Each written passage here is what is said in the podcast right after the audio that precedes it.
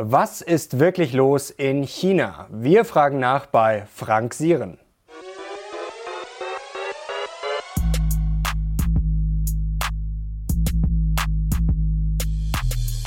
Servus Leute und herzlich willkommen in einem brandneuen Video der Mission Money. Wir sind heute back mit einem leider sehr ernsten Thema, nämlich dem Ausnahmezustand in China rund um das Coronavirus. Und wir wollen nicht spekulieren, sondern wir wollen mit einem Insider sprechen, der schon lange in China lebt. Er hat das spannende Buch äh, Zukunft China geschrieben. Herzlich willkommen, Frank Sieren. Hallo. Grüß dich. Du warst ja schon mal bei uns auf dem Kanal. Freut uns sehr, dass du jetzt spontan live aus China zur Verfügung stehst. Das ist ja immer besser, wenn man mit den Leuten spricht, die wirklich vor Ort sind. Bevor wir jetzt gleich loslegen, erstmal die Frage, wie geht's dir und wie kann man sich jetzt das Leben, sozusagen den Alltag momentan vorstellen? Ja, also mir geht es na natürlich, sage ich fast gut, weil die Wahrscheinlichkeit, sich anzustecken, ist doch sehr, sehr gering. Aber das öffentliche Leben ist komplett lahmgelegt. Also alles ist zu. Es geht zwar langsam wieder los, dass jetzt ein paar Geschäfte und ein paar Büros wieder aufmachen, aber im Grunde ähm, ist das Land stillgelegt, die Leute bleiben zu Hause ähm, und äh, das öffentliche Leben findet im Grunde nicht statt. Aber wirklich überall. Also man hört das ja in Shanghai, in Peking dann auch, also wo ja sozusagen eigentlich nicht wirklich äh, die Gefahr jetzt virulent ist. Also ist wirklich komplett alles dicht. Ja, ja, bis auf äh, runter sozusagen auf einzelne Wohnblocks, wo dann Kontrollen sind, wo man nicht einfach raus und rein kann. Also das wird sehr, sehr ähm, streng durchgesetzt, diese Quarantänezeit. Mhm. Wie ist denn jetzt die Stimmung? Äh, also klar, in Wuhan nehmen es die Leute sicherlich äh, viel ernster als jetzt natürlich vielleicht in, in, Peking oder Shanghai. Aber wie ist das? Also nehmen das die Leute jetzt ganz entspannt hin oder merkt man da schon, dass da einfach ja, komisch ist? Das ist natürlich äh, schon ärgerlich, aber ähm, man, es gibt doch ein hohes Verständnis dafür, dass das notwendig ist. Mhm. Ich würde sagen, das ist so die Mischung, aber es ist jetzt nicht ähm, äh, Empörung, massenhafte Empörung zu spüren oder ähm, zumindest die Einstellung der Menschen, dass die äh, Zentralregierung nicht das Richtige macht. Mhm. Wobei man hat jetzt auch schon mal gelesen, dass es schon auch ein bisschen Protestwiderstand gibt. Ähm, Gibt es den oder ist das äh, übertrieben? Ja, aber man muss das natürlich immer in Verhältnis setzen. Natürlich gibt es immer Leute, die sich geärgert haben oder mhm. die sich ungerecht behandelt fühlen und dann ist mal ein Temperaturgerät kaputt oder ein Arzt handelt falsch. Natürlich gibt es dann in den Social Media Ärger und Proteste. Aber generell ist die äh, Stimmung schon so, dass man das jetzt hinnimmt, dass man irgendwie guckt, dass man durchkommt und äh, möglichst schnell wieder zur Normalität zurückkehrt. Aber wie läuft denn jetzt der Alltag sozusagen ab? Also darf man jetzt das Haus verlassen? Darf man das nicht? Wie, wie geht man einkaufen? Also wie läuft jetzt so ein normaler Tag ab? Man versucht halt eigentlich so, so, wenig wie möglich vor die Tür zu gehen. Mhm. Ähm, ähm, und das wird einem insofern leicht gemacht, als äh, dass es vor der Tür eh nichts zu tun gibt. Man mhm. äh, hat zum Teil Schwierigkeiten, ähm, ähm, dann auch in andere Wohnblocks reinzukommen, andere Leute zu besuchen. Also insofern ist das, ähm, ähm ist das Leben halt einfach eingeschränkt. Mhm. Aber wenn ich jetzt auf die Straße gehe, da kommt nicht gleich der Polizist und sagt, Nein. so, du gehst jetzt wieder rein. Okay. Man kann auch nochmal einkaufen gehen, es gibt auch genug zu essen. Mhm. Jetzt wollen wir auf die Zahlen blicken. Also bislang offizielle Zahlen äh, habe ich jetzt mir noch mal gerade rausgesucht. Äh, 908 Menschen sind äh, angeblich gestorben daran und 40.000 ähm, Fälle, Erkrankungen 3.062. Wie sehr ist denn diesen Zahlen jetzt zu trauen? In Deutschland wird ja immer gerne gesagt nach dem Motto, ja, wenn du jetzt den Chinesen glaubst, dann bist du ja selber schuld. Also wie ist da das Gefühl? Stimmt das jetzt so? Wird das untertrieben vielleicht? Also wie ist das einzuschätzen? Also, also zumindest kann man sagen, dass die ähm, Transparenz von Seiten der Regierung, auch was Zensur und Nichtzensur betrifft, viel, viel größer ist, als man das erwartet hätte und als das in der Vergangenheit war. Das bedeutet natürlich nicht, äh, dass die Zahlen damit 100 Prozent akkurat sind. Das bedeutet aber, dass ich sage mal jetzt nicht das große äh, ähm, Fälle oder ähm, neue Entwicklungen jetzt nicht unterschlagen werden können, weil die natürlich in den Social Media, in den sozialen Medien auftauchen. Mhm.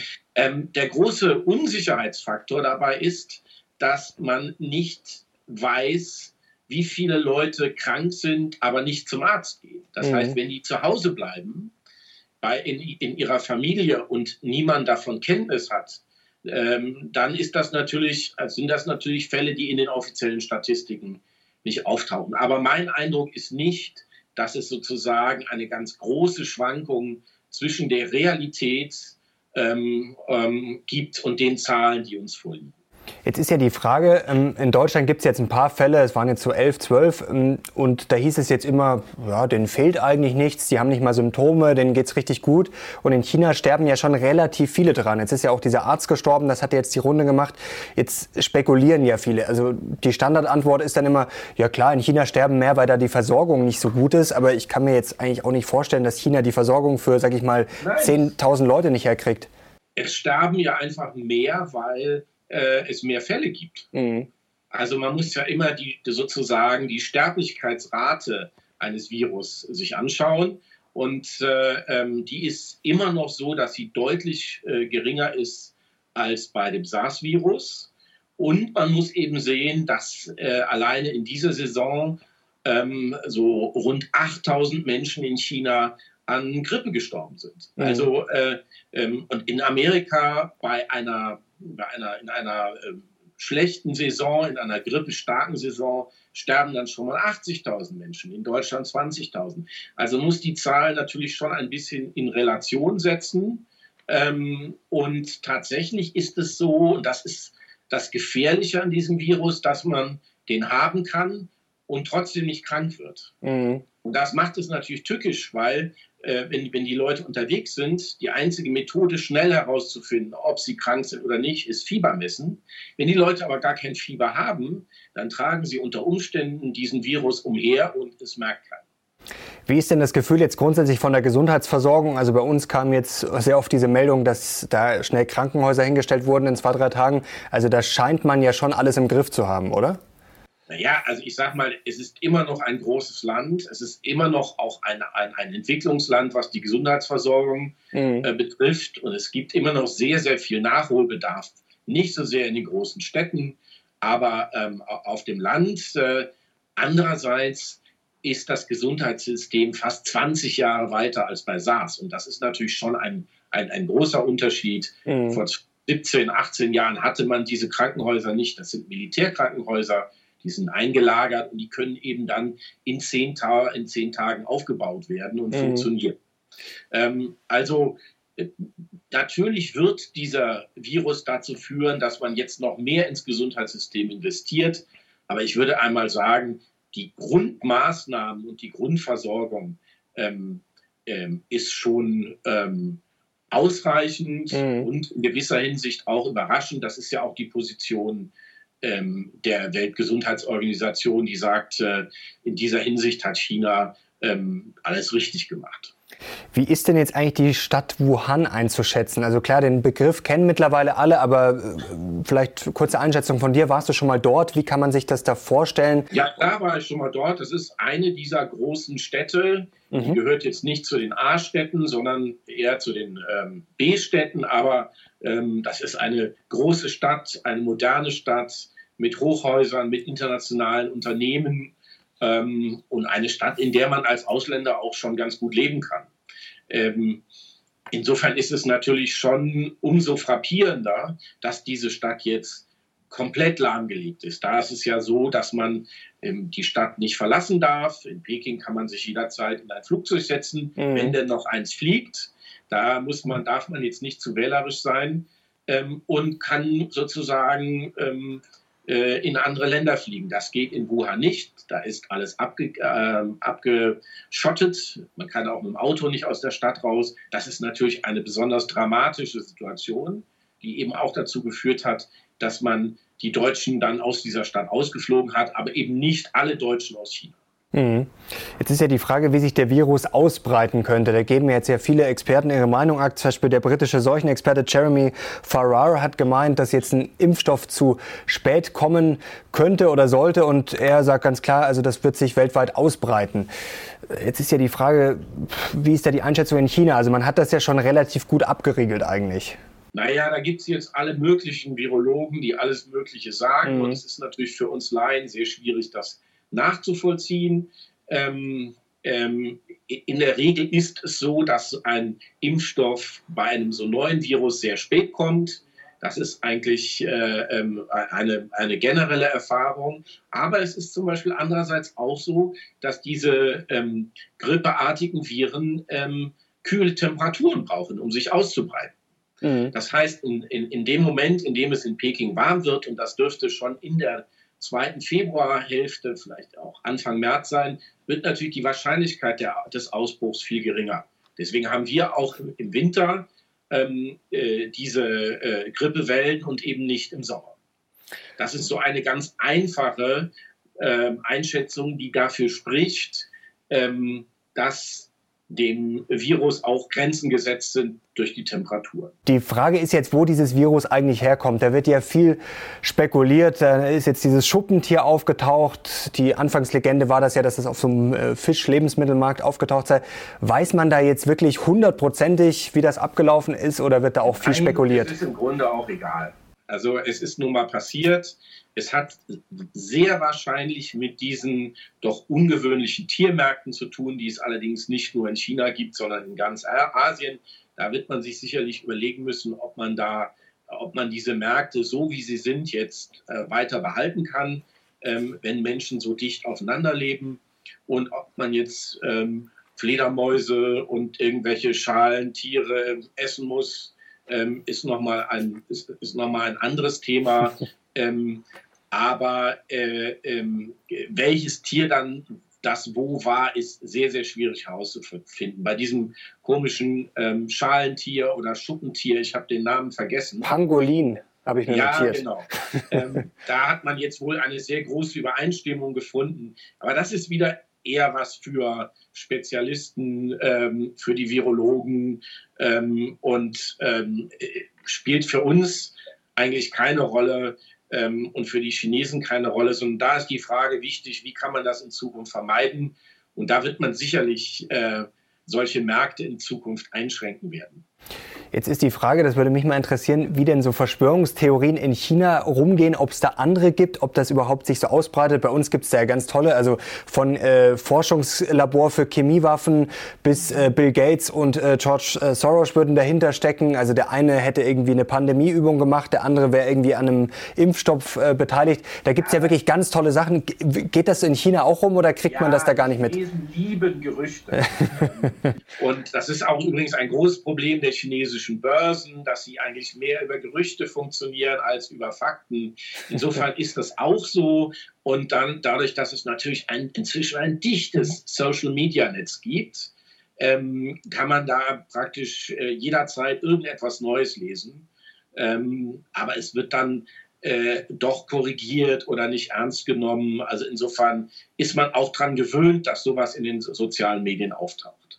Und wie, wie, sehr hast du das Gefühl, schlägt das dann durch? Also ist das dann eher so zum Spaß oder haben die Leute dann schon auch das Gefühl, okay, da könnte jetzt vielleicht nicht an Bill Gates natürlich, aber ähm, man redet naja, dann schon gerne, oder? Das ist ja der Trick bei diesen Gerüchten, dass sie davon leben, dass sie wahr klingen sozusagen. Mhm. Und dass es irgendwie auch Spaß macht, in Anführungszeichen, sich damit zu beschäftigen und man Gesprächsstoff hat.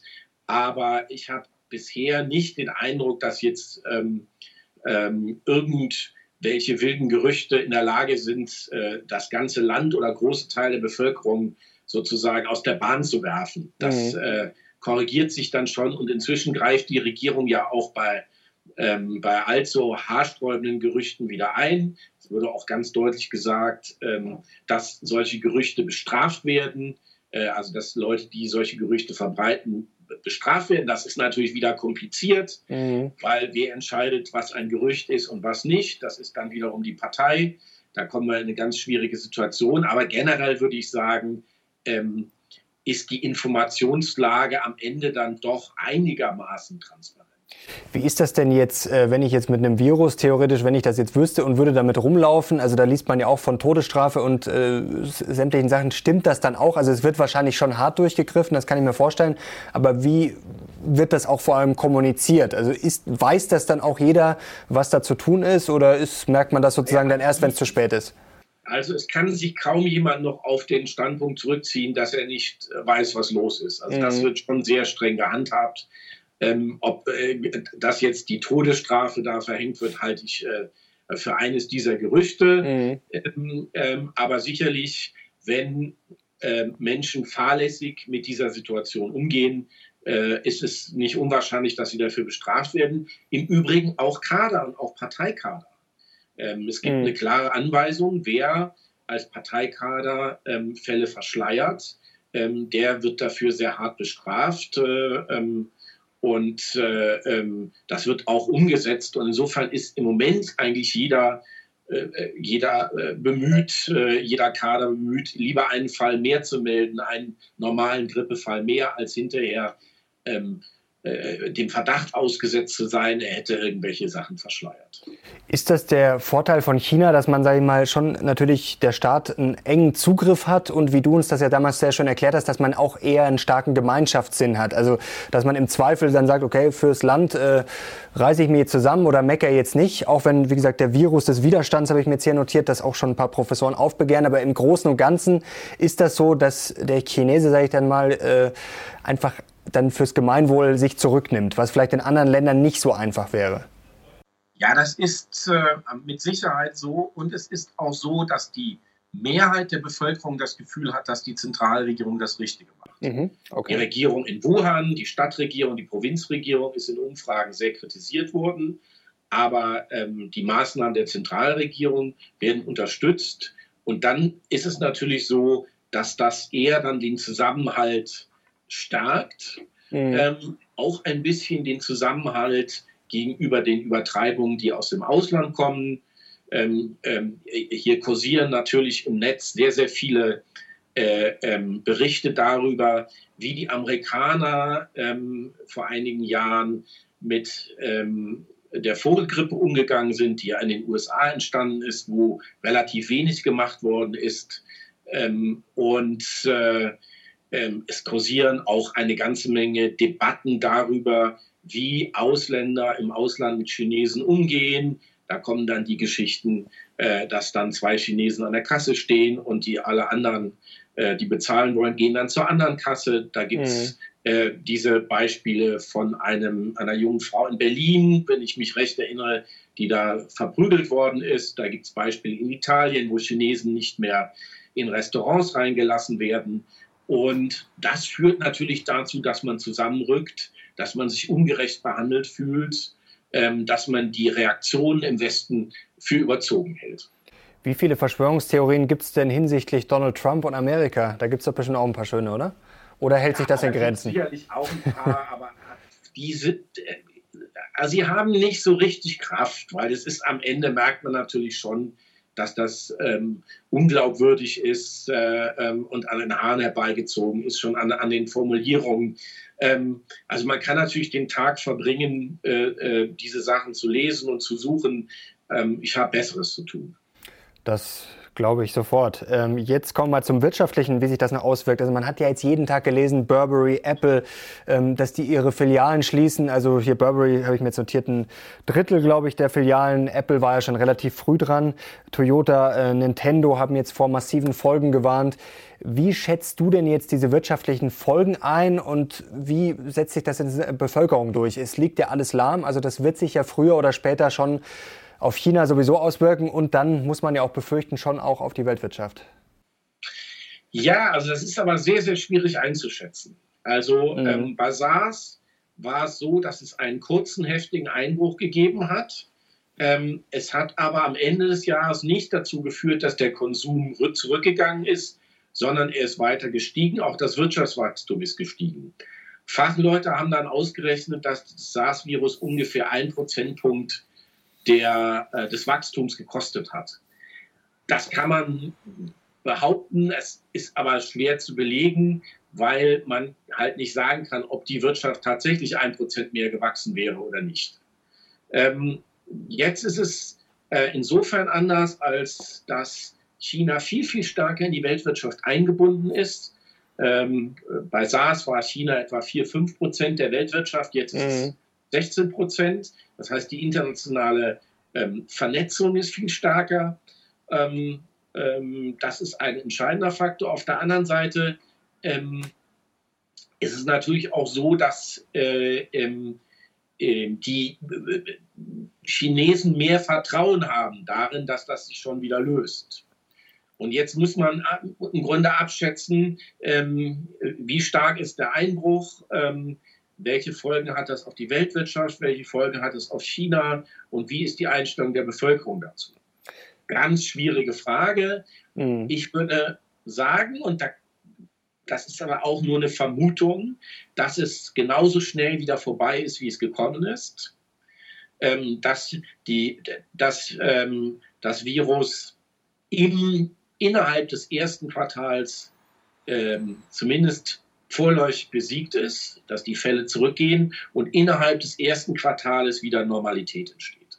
Jetzt ist ja die Frage, Man sieht ja an den Börsen und an den mhm. Immobilienpreisen, das sind so zwei, zwei gute Maßstäbe, sieht man ja, dass es erstmal einen Schreck gab, aber im Grunde die globalen Börsen das inzwischen fast ignorieren. Wenn man sich die Immobilienpreise in Hongkong anschaut, da bewegt sich relativ wenig. Gut, damals bei SARS war Hongkong stärker betroffen, weil der, das Virus in Südchina ausgebrochen ist. Aber ähm, ähm, ich glaube, dass der Schaden nicht allzu groß ist. Vielleicht ein, vielleicht ein Prozentpunkt. Jetzt muss man wissen, dass China den Plan hatte, zwischen 2010 und 2020 das Wirtschaftswachstum, äh, nee, die Wirtschaftskraft zu verdoppeln. Und das würden sie schaffen, selbst wenn sie nur ein Wachstum von 5,4 Prozent hätten. Also selbst wenn es jetzt äh, um 0,67 Prozent einbrechen würde, wären sie noch im Plan. Mhm. Aber man weiß es nicht. Es kann auch ein halbes Jahr noch dauern, sich in den Sommer hineinziehen. Dann wird natürlich der Schaden größer, weil die Fabriken stillstehen. Es werden keine iPhones produziert, es werden keine BMW produziert, ähm, keine anderen Autos. Und das bedeutet natürlich schon, dass äh, ähm, ähm, dadurch wirtschaftliche Schwäche entsteht. Das wollte ich gerade äh, fragen, weil du schon angedeutet hast, ein halbes Jahr. Die Frage ist natürlich, wie lange es dauert. Also je länger es dauert, desto ungemütlicher wird es ja dann. Aber das ist jetzt, gut, dein Gefühl sagt ganz klar, es wird bald vorbei sein. Aber könnte es vielleicht auch erst noch erst. Sagen, dass es innerhalb des Februars noch den Höhepunkt erreichen wird. Mhm. Und man dann im Grunde den März hat, um sich davon zu erholen. Mhm. Dann wären wir, immer, wären wir immer noch im ersten Quartal. Ob das stimmt, ich kann es auch nicht, ich weiß es auch nicht. Was man ich habe nur die Erfahrung bei SARS gemacht, da habe ich schon in China gelebt, dass die Normalität sehr schnell wieder hergestellt werden konnte. Das war, das war so eine Erfahrung. Und was mir absolut einleuchtend erscheint, was ich eben schon erwähnt habe, ist die Frage, dass es diese grippeartigen Viren eben nur im Winter gibt. Und selbst in Peking wird es dann ähm, in Ende Februar, Anfang März sehr schnell warm. Es ist ja ein sozusagen kontinentales Klima. Das heißt, es gibt keine richtigen Übergangsjahreszeiten, sondern es geht dann von Winter relativ schnell in die Wärme. Und das bedeutet, die, äh, die ähm, Ausbreitungsgeschwindigkeit wird in Peking und in allen Regionen, die südlicher sind, dann gebremst. Mhm. Was uns auf jeden Fall Hoffnung macht, also die Historie zeigt, dass nach so Pandemien, zum Beispiel auch SARS, dass eigentlich langfristig, wie du es genau äh, gerade schon erklärt hast, dass sich das eigentlich nicht auswirkt. Im Gegenteil, die Börsen sind dann meistens sogar relativ gut gelaufen. Also äh, hoffen wir mal, dass es jetzt wieder eine gute Einstiegschance war, dieser kleine Rücksetzer. Äh, wobei man natürlich sagen muss, dass die Notenbank auch eingegriffen hat, also was natürlich auch im Nachhinein vernünftig erscheint. Ähm, wie ist da deine Einschätzung? Also da ist ja der Staat und auch die Notenbank eigentlich immer handlungsfähig in China, oder? Notfalls wird dann halt einfach eingegriffen, wenn jetzt ein bisschen Not am Mann ist. Naja, also ich sag mal, dass man Liquidität zur Verfügung stellt, ist ja jetzt eine erstmal eine nicht äh, ähm, so gravierende Maßnahme. Wenn ich mich recht erinnere, war es auch nur Liquidität für 14 Tage, mhm. einfach um die Luft ein bisschen rauszunehmen. Aber es ist derzeit nicht einmal die Rede von einem Konjunkturprogramm, wie das 2008 der Fall war, 2009, ähm, sondern es ist im Grunde von eher von so kleineren Maßnahmen äh, die Rede, dass man vielleicht die Steuern aussetzt, dass man ähm, äh, bestimmte besonders betroffene Geschäfte und Unternehmen subventioniert und denen ein bisschen hilft. Ähm, ähm, das wird im Moment diskutiert, aber die großen Maßnahmen, die großen Notmaßnahmen werden nicht diskutiert. Das hat auch damit zu tun, dass die ähm, chinesische Regierung ein sehr ähm, waches Auge auf die Verschuldung hat. Mhm. Und äh, seit einigen Jahren, jetzt schon seit etwa drei Jahren daran arbeitet, die Verschuldung sozusagen in Grenzen zu halten. Das heißt, ähm, diese Konjunkturmaßnahmen würde man dann nur im äußersten Notfall ähm, ziehen.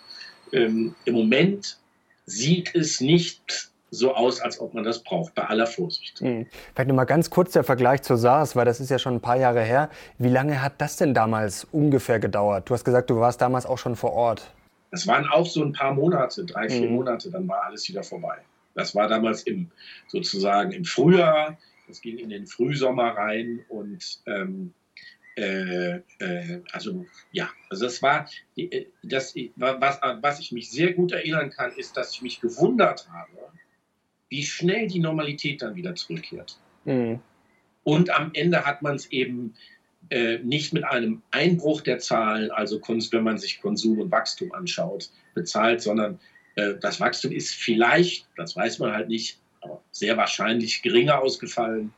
Ähm, aber es war jetzt äh, mitnichten ein Einbruch wie 2008, ähm, ähm, äh, sondern eine, sozusagen eine kleine Delle eher. Was natürlich noch eine Frage sein könnte, was sich nachhaltig auswirken könnte als Gefahr, wenn die Zinsen steigen sollten, wie auch immer das passieren könnte. Das haben jetzt schon viele Experten angeregt, dass so ein Virus theoretisch der Grund sein könnte. Hast du da jetzt auch schon, wird da viel darüber diskutiert äh, oder ist das jetzt eher das, im Hintergrund? Ich habe das gelesen, aber ehrlich gesagt nicht drüber nachgedacht, weil die, die, die Fundamentals dieser Wirtschaft in China sind so stabil auch, auch das Thema Inflation. Man hat jetzt mal geguckt, es hat ja den, äh, die, die, die Schweinepest da gegeben, ähm, wo die Schweinepreise gestiegen sind. Am Ende war dann, da haben viele auch befürchtet, das gibt eine riesige Inflations, einen Inflationsschub. Mhm. Ähm, da ist es viel wahrscheinlicher gewesen als in diesem Fall, ähm, weil tatsächlich die Preise gestiegen sind ähm, und es eine Knappheit an Schweinefleisch gibt und gab. Aber auch da waren am Ende die der Einfluss auf die Zahlen war jetzt äh, nicht so dramatisch. Man, man, darf ja auch nicht vergessen, dass, ähm, ähm, dass das ein riesiges Schiff ist, äh, diese chinesische Wirtschaft. Mhm. Und wenn da mal eben drei große Wellen dazwischen schwappen, dann äh, verlangsamt die, sich dieses Schiff. Aber die Vorstellung, dass das dann mal eben stehen bleibt, ähm, ich glaube, die ist äh, relativ unrealistisch. Jetzt haben wir ja viele Tendenzen wie den Handelskrieg seit ein paar Jahren. Es gibt einige Experten, die sagen, ja, Globalisierung gut und schön, aber eigentlich ist die Tendenz eher Deglobalisierung. Glaubst du, dass so ein Zwischenfall jetzt vielleicht einige da zum Umdenken bringen könnte, dass die jetzt erst merken, oh, äh, also ich sehe, die, ich sehe die Tendenz der Deglobalisierung eigentlich nur bei Donald Trump. Mhm alle, ähm, und auch da ist er eigentlich kaum in der Lage, sozusagen sich gegen diesen Trend zu stimmen. Ähm, äh, es ist ihm bei Huawei gelungen, zumindest für die Vereinigten Staaten. Ähm, äh, da haben dann nur die Australier mitgemacht ähm, und die Japaner und die Neuseeländer. Der Rest der Welt hat gesagt, das können wir und wollen wir uns nicht leisten. Ähm, äh, in Asien wird gerade über das größte Freihandelsabkommen der Welt verhandelt. Ähm, das ist im Grunde fertig verhandelt. Jetzt sitzen äh, die, äh, die Inder und die Chinesen noch zusammen, weil die Inder noch einige Bedenken haben. Das heißt, das ist ein riesiger Schub zu mehr Globalisierung. Mhm. Ich sehe auch nicht, ähm, dass die, die Europäer äh, sich wirklich substanziell abschotten. Dazu sind auch die Deutschen viel zu abhängig von diesen großen Wachstumsmärkten. Ähm, insofern teile ich die These der Deglobalisierung überhaupt nicht. Afrika wird eher integriert in die Weltwirtschaft mhm. als desintegriert. Ähm, ähm, wer sich zurückzuziehen versucht, ist tatsächlich Donald Trump. Und da wird man dann sehen, ähm, wie erfolgreich das ist für die amerikanische Wirtschaft, die ja noch boomt, mhm. rund, wenn auch mit weniger Wachstum. Aber ähm, ähm, ob dann die Vereinigten Staaten tatsächlich am Ende ohne 5G auskommen oder nur mit dem Filmkey von Nokia und Ericsson. Das wird sich eben dann zeigen. Abschließende Frage noch äh, oder abschließendes kurzes Thema noch, der Handelskrieg und die US-Wahl. Wie schaut man denn jetzt auf den Handelskrieg, der sich jetzt zuletzt ein bisschen beruhigt hat. Klar, viele Beobachter sagen, Trump will das jetzt natürlich hin so ein bisschen auf die Wahl, so ein bisschen softer. Also von Softball war da die Rede zuletzt auch. Also wie schaut man jetzt auf die US-Wahl? Hat man in China jetzt sagen wir, große Angst, dass Trump das wieder gewinnt oder ist man da relativ entspannt? Also mein Eindruck ist, ähm, ähm, dass sich äh, ähm, die Menschen inzwischen an Trump gewöhnt haben mhm. und die mhm. Politiker auch. So, der, ist, den gibt es halt. Ähm, man mag natürlich seine anti-chinesischen Ressentiments nicht. Aber sie führen auch ein bisschen dazu, dass man mehr zusammenhält. Also es ist ein sozusagen, es steigert den Zusammenhalt einerseits, andererseits ist es ein Aufreger, aber es ist auch eine Einstellung da, dass man es eh nicht ändern kann. Und tatsächlich sind die realwirtschaftlichen ähm, Auswirkungen des Handelskriegs ja nicht so groß. Ähm, der äh, Konsum ist nochmal ähm, dramatisch gewachsen. Also die Menschen haben keine Angst vor Donald Trump. In China, ähm, ähm, ich glaube, es, es, waren über 8 Prozent nochmal Wachstum mhm. des Konsums. Und wir reden ja bei den, bei den äh, Folgen des Handelskriegs, reden wir ja über ähm, ein, ein, einen relativ geringen Einflussfaktor, faktisch. Ähm, die, die äh, Exporte nach Amerika machen nicht einmal 3% aus, also sie sind jetzt so bei 2,8%. Ähm, und ähm, selbst wenn jetzt alle Zölle voll angewendet würden, mhm. reden wir über 20% von 3%. Oder, ja, das ist schon großzügig gerechnet. Ähm, während wir, um mal einen Vergleich herzustellen, bei dem Coronavirus unter Umständen von 20 Prozent des gesamten BIP rechnen. Mhm. Also etwa über, das wäre dann ungefähr ein bisschen über ein Prozent. Das heißt, äh, ähm, da sieht man auch ein bisschen äh, ähm, die, die, die, die, die, die, Gewichte und man sieht eben auch darin, dass man, äh, dass nicht der, der am lautesten schreit, auch sozusagen den größten Impact hat. Mhm.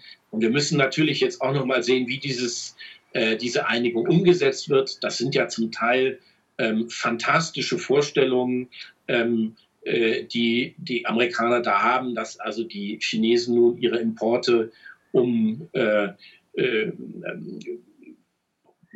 eine sehr große, einen sehr großen Faktor erhöhen im Bereich, der, im Bereich Agrar und im Bereich Bodenschätze. Ich glaube, es waren über, über 50 Prozent allein im Agrarbereich im kommenden Jahr auf Zahlen, die basieren auf 2017. Also das äh, wird wahrscheinlich im Alltag gar nicht so funktionieren, denn die Chinesen werden natürlich nicht mehr kaufen, als sie brauchen. Das heißt, die werden woanders weniger kaufen. In Südamerika, in Zentralasien, wenn es um Bodenschätze geht, Südamerika, wenn es um Agrarprodukte geht. Und wahrscheinlich werden diese Länder dann bei der WTO klagen, dann ruht alles, dann mhm. sagen die Chinesen, ja, wir können, wir würden gerne, aber wir können nicht. Ähm, und dann sind wieder drei Jahre ins Land gegangen. Und äh, ähm, für Donald Trump wird dieser Deal jetzt auch so reichen. Den kann er jetzt gut verkaufen. Und was dann nach der Wahl ist, muss man sehen. Also ich würde, ähm, ähm, ich würde den wirtschaftlichen Effekt nicht so hoch hängen. Ich würde allerdings, äh, was ich höher hängen würde, ist der psychologische Effekt. Weil es ist im vergangenen Jahr klar geworden, dass die Amerikaner den Chinesen nichts schenken, dass mhm. im Grunde die jetzt langsam absteigende Weltmacht alles tun wird, um den Aufstieg der neuen Weltmacht äh, zu bremsen und zu behindern. Und äh, ähm, das wird eine Grundkonstellation sein, nicht nur für die nächsten Jahre, sondern ich befürchte auch für die nächsten Jahrzehnte. Und meine Befürchtung ist auch, dass sich das äh, ähm, selbst dann nicht ändern wird, wenn ähm, Donald Trump einmal nicht mehr Präsident ist der Vereinigten Staaten. Du bist ein ganz klarer Befürworter, sagst, China wird da vorbeiziehen oder ist vielleicht sogar schon vorbeigezogen und viele haben es noch gar nicht gemerkt. Ich bin kein Befürworter, dass China vorbeizieht, sondern ich bin ein Befürworter dafür, dass man die Realitäten anerkennt. Genau, so habe ich es gemeint. Das ja, ist so, ja, das ist so, das können wir nicht ändern. 500 Jahre ähm, westliche Vorherrschaft gehen jetzt zu Ende. Es kommen andere Spieler, das sind ja nicht nur die Chinesen, äh, das sind auch andere Länder in Asien. Wir dürfen die Inder nicht vergessen, wir dürfen mhm. den Aufstieg Afrikas nicht vergessen. Ähm, da entsteht eine neue Weltordnung. Ähm, und ich glaube aber, dass die sozusagen die Kraft äh, dieser neuen Ordnung zu groß ist, als dass wir noch in der Lage wären, uns dagegen zu stemmen. Mhm. Wir müssen da einfach das Beste draus machen und uns überlegen, wie wir ähm, so günstige Umstände in dieser Entwicklung herbeiführen, dass wir möglichst viel unserer Interessen in diese neue Weltordnung einbringen. Aber sich jetzt heimlich zu freuen, dass China ähm, äh, äh, an diesem Virus leidet oder zu hoffen, äh, dass China äh, von Donald Trump ausgebremst wird und nun wieder auf ein kleineres Maß zusammenschrumpft, das, ähm, das eine halte ich für zynisch und das andere halte ich für naiv.